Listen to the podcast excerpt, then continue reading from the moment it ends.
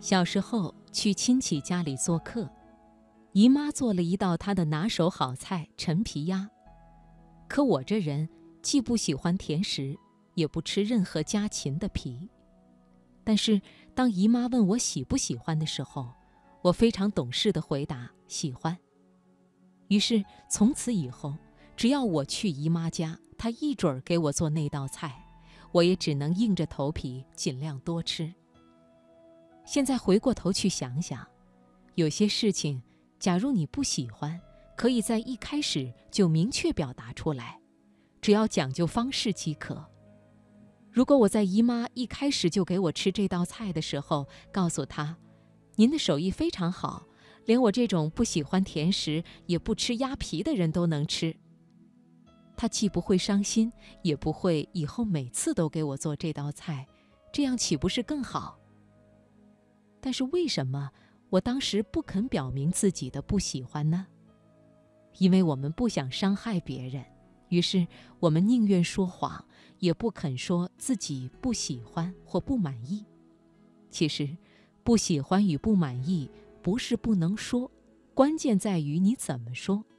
如果你生硬地说“我不喜欢这个礼物，我对你所做的安排不满意”，不仅会伤人，更会显得你似乎……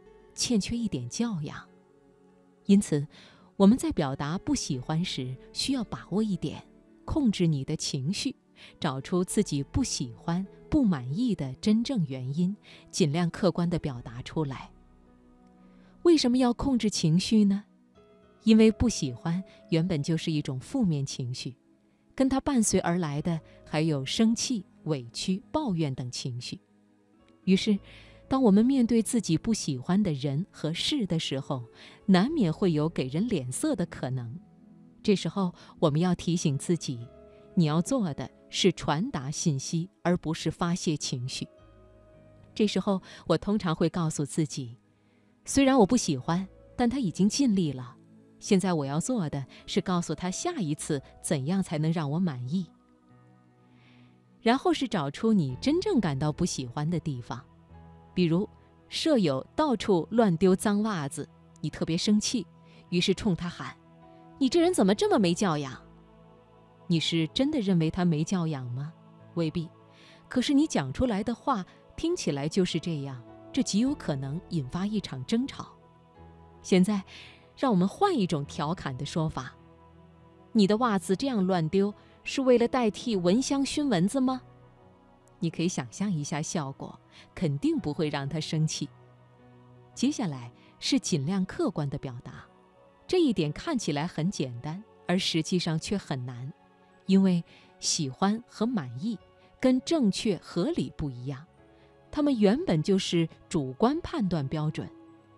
但是主观的喜好也可以用客观的方式来表达，比如，你买的这件衬衫颜色太难看了。就不够客观。客观的说法是，每个人都有偏好，我不喜欢这个颜色。现在，我们可以试着运用上面讲述的建议来解决实际遇到的问题了。比如，你参加学生会活动，你对会长当众分配的工作不满意，但是当着大家的面还是答应了。现在，你要去找他谈一谈自己的不满，希望能够重新调整安排。这时候。我会在确认心情和情绪都很平静以后敲开门，这样说：“会长，我想跟您谈谈刚才的任务分配。我不是很理解，为什么我一直负责的那块活动，您要交给小刘去做？我想知道是不是我在工作中有什么失误？如果真是这样，希望您但说无妨，这样能帮助我成长和提高，我会非常感激的。我相信。”你这样讲出来，一定比自己心中暗自郁闷委屈要好上很多。